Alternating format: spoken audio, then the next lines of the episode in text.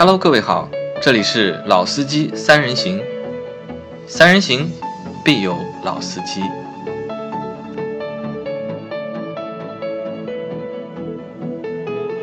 Hello，大家好，欢迎收听《老司机三人行》，我是周老师。大家好，我是老倪。大家好，我是韩佳。啊，今天那个老倪过来了，我们和韩佳一起聊一下一个日本的汽车品牌，丰田。对，对吧？丰田我们大家知道牛头标，对吧？在中国的路上，丰田的车子也是非常多的，嗯，乃至整个世界范围，丰田也是销量非常好的一个汽车品牌，对吧？那在这聊这个品牌之前啊，我想问一下老倪，你对丰田这个品牌的就是印象是怎么样的？呃，我觉得嗯丰田应该是一个历史非常悠久的品牌啊。我觉得对于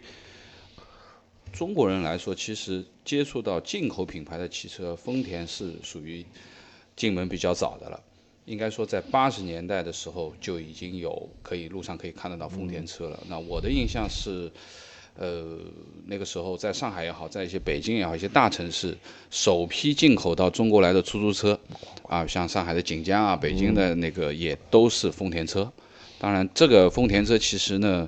印象比较深的就是呃方方正正的那那个时候九九零年的时候差不多，啊，那么我对于丰田，我觉得我还是蛮喜欢的，因为呃以我开过的丰田车呢，我总觉得是蛮舒服的一辆车。那、你不要去追求它这辆车有太多的这种极致的东西，操控啊等等或者怎么样。但是你总挑不出丰田一些特别的毛病，说这个不爽那个不爽，它是一个蛮均衡的一个一个车的品牌，而且呢，呃，我觉得从人体工学上面来讲的话，其实丰田车乘坐起来也是蛮舒适的。啊，对，因为你看啊，就是日本，包括香港，现在满大街跑的老的皇冠，对吧？对。那个车一直在做出租车，嗯，确实是舒适性啊各方面都不错的。对，那韩佳呢？呃，对于丰田的话，我想谈一下就是关于它旗下那个很著名的陆巡系列啊，因为我去新疆也去过好几次，就是说在一些比较极端的路况下，在他们那边不会认可像吉普啊、像路虎这样的越野品牌，他们只认可。一个牌子一辆车就是陆巡，他们认为就是说这个车是可以跨越那边任何的一个道路的情况，包括涉水啊、爬坡啊，他觉得都可以，因为这个车在他们当地的话维修也很便宜，维修也很方便，不管在哪里都能修啊。啊，我我觉得是还是因为维修方便吧，因为你说爬坡这个吉普啊，包括路虎啊都能做啊。但是一旦车坏了，对就牛头标的丰田在那边能修，对另外两个牌子的车在那边基本没法修了，对吧？对，嗯那说说我啊，嗯就是我对丰田车呢印象，它分两个方面，一方面呢就是就是老倪刚刚讲的，就是它的舒适性，就是我们国内可以看到很多丰田的一些轿车，皇冠对吧？花冠就是现在的卡罗拉，嗯对吧？包括锐志，锐志虽然是辆后驱车，其实开起来也蛮舒服的，乘坐舒适度也不错。对，然后我们在路上还会看到，就早些年卖的比较好的，比如说像雅力士啊，然后威姿啊，威姿嗯这都是比较早的小孩子。然后啊，对，还有凯美瑞，对吧？嗯这些车都是非常舒适的，就是很均衡的一辆车。你需要它极致的动力操控没有，花里胡哨的配置也没有，但是够用了，对吧？然后舒适性各方面都不错。然后对丰田的另外一方面印象呢，就是刚才韩佳讲的，嗯韩佳讲的是它的陆巡系列，对吧？对对，陆地巡洋舰，这个是一个很很怎么讲，就是听上去非常霸气的名嗯字。但现在因为可能是全球的这种命名的规规范化，对，叫兰德酷路兰泽感觉像在给我们做英文发音的普及，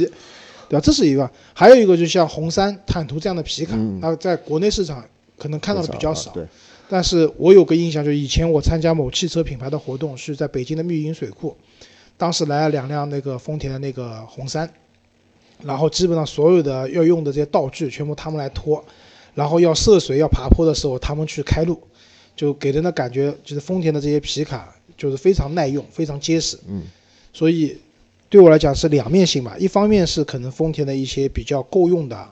足够使用的这一面，另外一方面，其实丰田也有在这越野啊，或者说在一些综合舒适性和越野之间的一些能力，这是我对他的印象啊。嗯，啊，其实丰田最早的那个创始人的话叫丰田喜一郎，对对吧？啊那从这里的话呢，韩家给大家介绍一下这个丰田品牌具体是怎么来的。好的，它的创始人刚刚老周也说了，是丰田喜一郎，他是在一九呃一八九五年出生，他家呢其实是做那个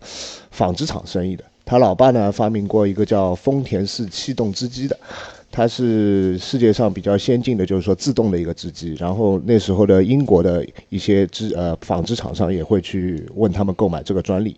然后接下来呢，他是在一九三三年的时候，他在自己的纺织厂下面呢设立了一个汽车部门。呃，一开始呢，丰田其实是以那个模仿起家的，他造的第一辆车是模仿了呃美国的雪佛兰和那个克莱斯莱呃克莱斯勒的汽车。呃，他的那个时候呢，就定下了一个他至今都在维持的一个战略的一个理念，就是他要生产的是偏家用的汽车，是生产廉价的汽车，作为他们企业的一个责任。所以讲到这里啊，就是其实任何的汽车品牌，对吧？对大部分的汽车品牌都是一开始都是模仿，啊，对，对，所以我们自主自主品牌也也需要经过这样一段路吧，我觉得，嗯对吧？嗯，呃，从一九三七年开始呢，它的汽车部门就独立出来了，成为了就是丰田汽车工业株式会社。呃，接下来呢，嗯，就是一个战争的期间嘛。其实，在二战中呢，丰田一直都在生产的都是卡车。它其实，在四五年之前生产的百分之九十八的车都是卡车，到之后呢，一九四七年的时候，它才推出了第一辆它的小型的家用轿呃轿车。到一九五一年的时候，就是我前面提到过的陆巡系列，啊、诞生了。其实这个车的诞生也是一个模仿的作品，它模仿的就是美国当时的威利斯的一个吉普。这里呢，就是先和大家科普一下一个。一个呃名称的叫法吧，我们都知道陆地巡洋舰对吧？Land Cruiser，还有一个叫霸道，然后普拉多啊，普拉多啊，我们都搞不清楚，就是说这两个牌到底什么关系。其实那个普拉多呢，就是一个兰德 Cruiser 衍生出来的一个子品牌。基本上他们前脸呢，呃，陆地巡洋舰就兰德 Cruiser 写的是兰德 Cruiser，而霸道写的是兰德 Cruiser Prado，啊，呃啊，这里补充一下，嗯还有一辆车很好玩的一辆车，FJ Cruiser，啊，对。现在好像已经停产了，这辆车。啊，对的，但是蛮停掉了。这辆车啊，单门版的啊，单门版的这个车感觉像玩具一嗯样的，我家有一台这个车的遥控模型，做的还蛮精美的。嗯，呃，一直到有一个就刚才老倪说到一个车型嘛，皇冠，它也是历史非常悠久，它是在一九五五年丰田就已经开始生产这辆车，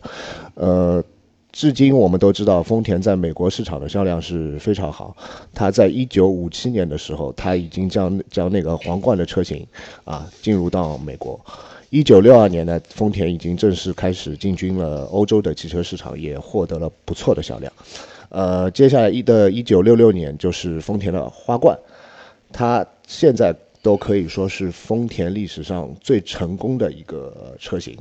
呃，其实有一个小小的一个点，可能大家也不是很清楚，就是在一九七三年的时候，为了它啊，丰田为了能够在美国市场上呃保持它的一个销量或者占有率，它是和美国的通用汽车进行过一个合作生产的，呃。到八三年的话，它又推出了我们现在至今还在生产的一款车，呃，一款也是他们旗下非常受欢迎的一个车型，佳美，就 Camry 佳美。Camry，嗯，呃，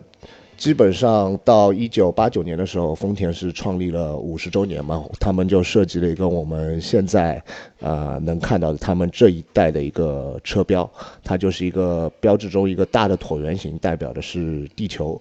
中间的那个一个 T 字形是代表丰田公司，它的象征就是象征着个三个椭圆形，对对，然后象征着丰田公司是立足于未来，对未来的信心，以以及一个雄心，还象征着他对客户的服务以及他的品质。嗯，基本上他的一个大致的历史就是这样。嗯嗯就讲到这里啊，就是那丰田现在的话，离百年品牌还差了，从它三几年开始造车，对吧？之前纺织机还差二十年，还差二十年不到吧，对吧？那其实也算是一个历史蛮悠久的品牌了。啊，因为历史原因的话，他们也这这样的汽车品牌在战争期年代可能造的车子是卡车，卡车军用嗯为多之之后逐步逐步向民用市场进发。那我记得丰田就有一段时间的话，基本上已经是全球销量排名第一的汽车对，牌。它在零五年的时候是成为了全球第一大的一个汽车公司。对老倪，你知道为什么他们会推雷克萨斯这样一个品牌吗？呃，雷克萨斯这个品牌的话呢，它主力的其实还是在美国市场去落地啊。对。那么雷克萨斯，因为说实话，我结婚的时候用的那个婚车就是雷克萨斯的 LC 四百，还是四百？八缸的。那么雷克萨斯的应该说是丰田公司专门为啊我们说的美国市场独立去开发研制的，它有一套完全独立的人马去针对的做的这个雷克萨斯的豪华品牌。那因为丰田汽车呢，其实说实话呢，呃，当然对于我我的印象当中，就是其实丰田汽车也不一定全部都是非常便宜的汽车，其实它的皇冠。啊，其实也是非常贵的。我记得在九零年代的时候，它的顶配的皇冠，就是我们说的这个皇家级吧，就是路易沙龙的这一级别的话，啊对对对也要差不多要八十万左右了对啊，要不便宜的80万的，也不便宜啊。因为我对于整个丰田系吧，就是说呃的认知的话，就是以我开车这么多年，其实我是在部队里面。啊，那个时候开的丰田车，开的皇冠车比较多啊。从我们说标准版本的沙龙版本到 Super 沙龙版本到路易版本都开过。那么应该说呢，我那个时候开的是两代的皇冠，就第八代的皇冠和第九代的皇冠，啊就是八九八几年年底的时候的，可能是第八代的皇冠，然后后面是应该是第九代皇冠，应该是九一年推出的这个第九代的皇冠。那么说实话，那个时候就觉得啊，早嘛，那个时候真的马路上没有什么好看的车的。那么这个车真的是漂亮，第八代是方方正正的啊，第九代稍微有点圆了，看上去更加满一点。那么最重要的，其实皇冠的标识是什么呢？就是在最老的这两代皇冠上面就有它的豪华型，就是我们说皇家级或者说路易级的话，它的前面的是有一个立标的，一个水晶的一个皇冠的立标是很漂亮的一个皇冠的立标，包括它的后车窗，第八代的时候它的后车窗侧面是一个水晶版的有一个一个立标，其实那个车真的很漂亮，因为呃真的马路上看不到很多这样豪华的车，那么乘坐起来的感觉就是软。舒服，啊，非常的柔柔的这种感觉，包括那个时候，呃，座椅的设计可能还不像现在，现在更多的设计可能真皮的座椅啊，那个时候很多都是织物座椅比较多一点，坐上去的感觉就像我们说，就像中南海里面的这种大的丝绒的大沙发那种软软的、舒舒服服的感觉，啊，所以说我一直说皇冠车是坐起来很舒服的一辆车，啊而且它的这个呃高频高端的呃我们说的。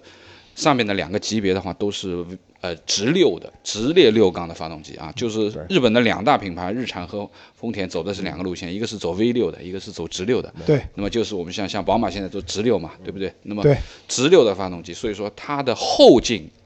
是非常足，就这个车开起来的感觉，可能它在提速各方面的时候是不如 V 六在起步的时候提速那么快，但是当你跑上那个时候没还没有什么限速的时候，当你跑到一百二以上、一百四以上，你再去加油门的时候，其实直六的这种后劲的这种感觉要比 V 六来的更雄厚一点，就是说更加能够体现得出来，就是这个发动机上面它的一些一些区别吧。那我我觉得就是，呃，可能丰田皇冠这个车，可能对于我们很多年轻的朋友们讲起来，可能稍微老气了一点啊，稍微老气了一点。啊，其实也不会啊，因为我算比较年轻的，对吧？因为之前我们小区里面就有一台八代的皇冠，就是那个沙龙版本的，就是那个车好多好多年了。那给我感觉就是这个车其实真的很耐用，对吧？就是它可以很长时间的去使用，也没有什么，而且它那个车的不管漆面，包括内饰，给人感觉都还蛮新的，对，对吧？这一点我觉得是作为一款，当时我看这个车已经有点像老爷车的这种感觉，给人的感觉蛮震撼的，这是一个。那老倪刚刚讲的就是发动机方面的话，啊，这里也可以讲一下，就是 V 型发动机和直列发动机的区别。V 型发动机它平衡性会做得更好，然后在初段的时候的加速性也会更好。但是直六的发动机可以在高转速的时候压榨出更大的马力，嗯所以这也就是一直提倡驾驶乐趣，提提倡这种自己速度感的宝马，会就是在自己的六缸的，就当然它基本都是直六。就因为八缸没法做直六，太长了，对吧？所以基本上都是直六直四的发动机在做。嗯，但是呢，皇冠这个车在国内当时受欢迎，就是个老倪讲的非常非常软，对吧？这个车我也坐过的，是真的很软。对，放到现在来看，其实是一个不太合格的产品了。现在你像宝马，对吧？也好，就是它定制的可能是宝马的五系，对吧？奔驰的一级，这些车肯定也要讲一些驾控的感受的。但在那个年代，可以买到这个价位车的人，基本上都是用司机的，自己开车的会比作为一。个行政所以这辆车只要坐的足够舒服，基本都是五十万以上的啊，对，到八十万。但我觉得蛮可惜的，皇冠这个车，你看到这一代换了 2.0T 的发动嗯机，对吧？然后外观也看上去更加的时尚了，嗯对吧？各方面都很好，感觉就感觉都很好。它新车已经在那个就前前不久东京国际车展上发布了嘛，可但能现在在一八年做一个量产。啊、对，但现在这一代的皇冠在国内的销量是不好的，对是不好。对吧？因为我觉得可能有点落伍了。嗯，虽然它价格也便宜了，嗯，但是因为我记得一个媒体朋友跟我讲，和上一代的2.5 V6 的皇冠比，那这一代的车真的是不行。嗯，是的，对吧？所以我觉得这个蛮可惜的这一点啊。嗯然后雷克萨斯，包括就是日产的英菲尼迪和那个本田的讴歌，他们之所以会针对美国市场，当然现在的全世界都卖嘛，当时都是针对美国市场推出自己的一个高端的豪华品牌对其实也是受到了美国当时的法律的限制。就美国那个时候，因为打完仗以后，对吧？美国也没钱了或者怎么样，美国它为了保护自己的汽车工业，因为美国也是个汽车大国嘛，对那底特律好多好多车厂，对吧？为了保护自己的一些汽车的产业，就是美国当时出过一些法律法规定，就讲限制国外进口的车型，进口到美国市场。嗯，所以呢，其实因为像丰田这样的车子，其实美国也是非常大的市场嘛，所以他们就在美国去造厂，专门的设计团队聘用美国的工人，对，去造这样的一个高端的豪华品牌。对，当时可能只是一个应付法律法规的这样一种方式，但是没想到做成功了。嗯尤其是三个日本品牌的高端豪华品牌里面，丰田的雷克萨斯，我相信是最成功的。对对吧现在它做成功了它是说售价比那个奔驰同级别奔驰、宝马便宜百分之三十，然后它是连续数年被评为就是说美国市场高端车的一个第一名。质量最佳的第一名。对对，这这就是我当时去美国的时候，就是美国的朋友跟我讲，他说我买一辆丰田车，我可以十年不用为修车这件事情烦恼。为什么？因为其实美国车辆维修不像中国啊，你可能就在质保期内好一点，出了质保期以后，其实在美国修车修不起的，很多人都是自己动手的，对吧？对对对，那你买一辆 BBA 的车子，说句实话，三年，他们可能在美国给的质保年限长五年，对，过掉以后，这个车你基本上就要处理掉了。你再继续开下去的话，一旦坏掉，维修的费用可能跟你买辆新车的费用没有区别的。嗯。所以这也是为什么雷克萨斯也好，丰田也好，在北美市场就是销量战绩表现那么好的一个点。呃，我我是这样认为，就是因为雷克萨斯，因为之前我们不大不叫它雷克萨斯啊，我们叫它凌凌志，对不对？其实对于我的认识来说，因为我前面也说我我我结婚的婚车就是一辆凌志的四百、那么其实这辆车进入到我们说的身边到中国的这个市场，其实是很多的外商带进来的啊。其实，在我们那个年代看到凌志最多的，啊其实都是挂着黑牌照的，好吧？基本上都是免税的黑牌照，港牌啊，或者说是澳门牌照啊等等，包括说在国内建企业的一些纯的黑牌照对，。上海以前也有很多的黑牌照。对对对，那个时候其实说实话，这辆车的，呃，可以说马路上跑的大部分都是黑牌照的车啊，可能真的是因为免税啊各方面的关系，因为这个车当时的时候卖价已经要达到一百万以上了啊，就是四百的话，肯定是在一百万以上的。对，那个时候房价是很便宜的。房价很便宜啊。那么，嗯，对于这辆车呢，八缸的四点零的这个这个排量，就觉得呃，发动起来的这个声音啊，我那个时候就觉得那个车啊，那个声音隔音真好。雷克萨斯最牛的就是它的隔音，对吧？就是你你坐在车子里面，车车子车窗外面的人跟你讲话的话，不是用非常大声的话，你是根本听不见的。就是那个时候的感觉，就是隔音非常的好，啊，它还有一款那个那辆车，我觉得要提一下，就考斯特。啊，考斯特，啊，考斯特呢，我是这样讲，就是，呃，呃曾经有一个故事啊，就是我在当兵时候的一个故事，什么呢？就是我们那个时候去天津塘沽港接几辆车，啊，我们呃是开了一辆考斯特，有一个老师傅开的啊，这个老师傅我不提名字了，但是是我因为我当兵的时候是一个我们说的开国元勋的家里面原来的司机啊、呃因为老爷子去世以后，他就回到车队里面来了，啊，那么他带着我们所有的司机，我们坐的考斯特去天津接车的。然后呢，我们去接了几辆车呢？接了呃四辆小别克，两辆尼桑的公爵王，还有两辆是。还有两辆是什么？还还有两辆车是可能有问题，没有办法 那个年代的别克其实不小，小别克跟考斯特放在一起就是小别克了。然后呢，我们几个年轻人嘛，我们几个司机过去以后，我们从天津往回开的时候，那个时候接回来别克还是英英里表的，那个时候不懂啊，一脚油门踩，其实已经踩到一百四了，一百四其实是英里，不是不是公里那个表，你知道？那么老爷子。后面开一辆考斯特，慢悠悠、慢悠悠、慢悠悠跟着我们。就是当我们踩油门的时候，你找不到他了，因为你知道考斯特他不可能跑那么快，最高也就跑个一百四五这样子了。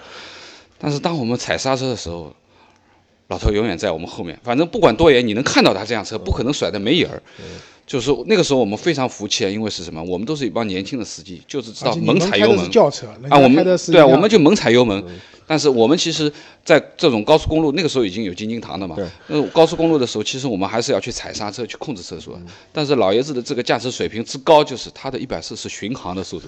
我们是一百八、一百二、一百二、一百八这样子。所以说，我们怎么想甩掉他都没甩掉。就是你们的平均速度也是一百四，一会儿快一会儿慢，对然后呢，还有一个呢，就是说。我们十九大啊，包括我们说的现在，呃，我们最近习大大也好，我们到上海也好，我们去看访问，你看到了吗？都是考斯特。那我们很明确讲，就我当兵的那个年代，我们的邓主席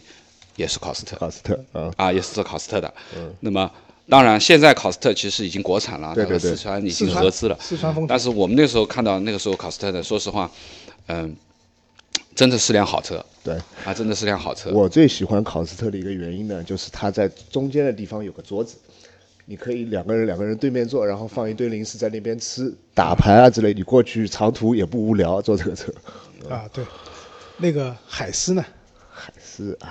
海狮，我说说吧，呃，我们原来部队里面是有海狮的面包车的工具车啊，接人比较接的多一点。那我在八十年代、九十年代的时候，那个时候的，海狮的这个车呢。还是白金点火的，啊，还不是电喷的那种，所以说呢，这个车呢，开这辆车呢，有一个最重要的元素，就是你对绝对不能脱档，因为你一脱档的话，就会把白金烧掉，啊，然后你就会身上要带一张人民币十块钱的，时候要新的啊，十块钱的人民币去擦这个白金，擦完了以后，把白金的这个中间的这个点火间隙调整好，新的人民币？要新的人民币才能擦，因为它白金啊，它你你磨过了以后，它有毛一点点，要新的人民币，就是。这个车呢，就是说，呃，其实力气也蛮大，就是说它不怕你什么呢？踩中了油门，或者说是很高的转速去换挡，但是它怕你脱档，就是说你可能四档、三档的时候，你不能突突突突脱档，脱档是很容易把白金烧掉的。啊，当然，海狮面包车现在已经我们说的这金杯啊什么，其实都是仿的海狮的面包车。呃，其实它的这个实用性能就不用质疑了。其实我想说的就是金杯，